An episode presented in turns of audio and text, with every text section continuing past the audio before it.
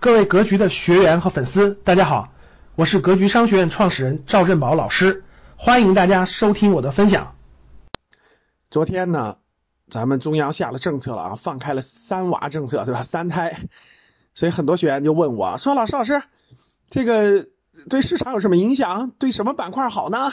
是不是对什么奶粉呐、房地产有好的影响呢？”其实呢，二娃政策的时候。对市场的很多领域啊，很多行业确实是有影响的。但是二娃政策已经实行了，大家知道五年了，短短的五年时间啊，人口的新生人口出生率是持续下下行的啊。去年从咱们第七次人口普查的这个情况来看，去年新生人口是直接下滑了两百多万，所以可以说是非常新生。儿的这个出生这个数量是非常严峻的，所以呢，在这个第七次人口普查数据刚刚出来没有一个月的时间，那中央立马就出了三胎政策了。其实各位，三胎政策我们做个预判啊，其实对于人口出生率这个影响肯定是要大大低于二胎政策的，这不用问啊，应该是一个阶段性的政策吧。呃，对于很多我们做投资的人来说，呃，最关心的是对于这个市场有什么影响呢？我认为啊，也许短期内就很短的时间内，可能几天时间，对于一些奶粉呐，对吧？对于一些这种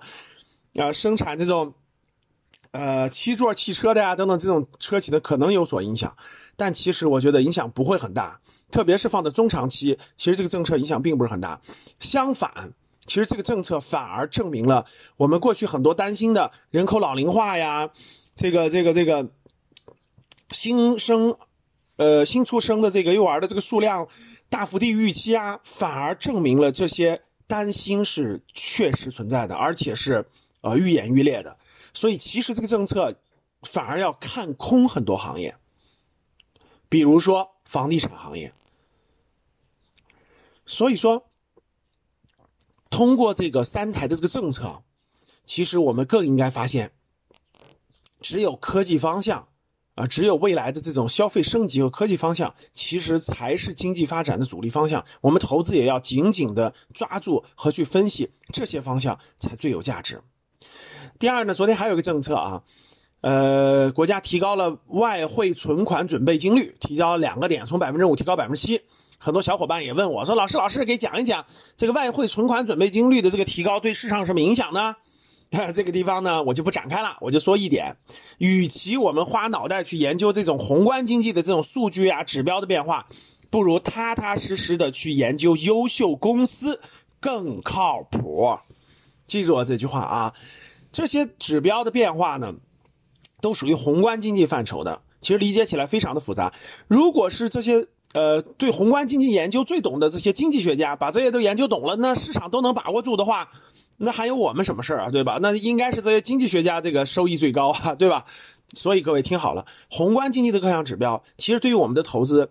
肯定有影响，但不在我们的考虑范围之列。我们其实不考虑它，反而是最好的啊。只有那些炒短线的，那些天天掉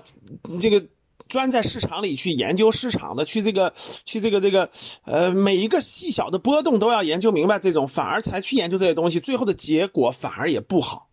所以我们做踏踏实实的价值投资人啊，专心致志的用更多的时间精力去研究优秀的公司，不用关注外部宏观的这种数据的变化，这样反而更容易胜出。感谢大家的收听，本期就到这里。想互动交流学习，请加微信三幺幺七五幺五八二九三幺幺七五幺五八二九，欢迎大家订阅收藏，咱们下期再见。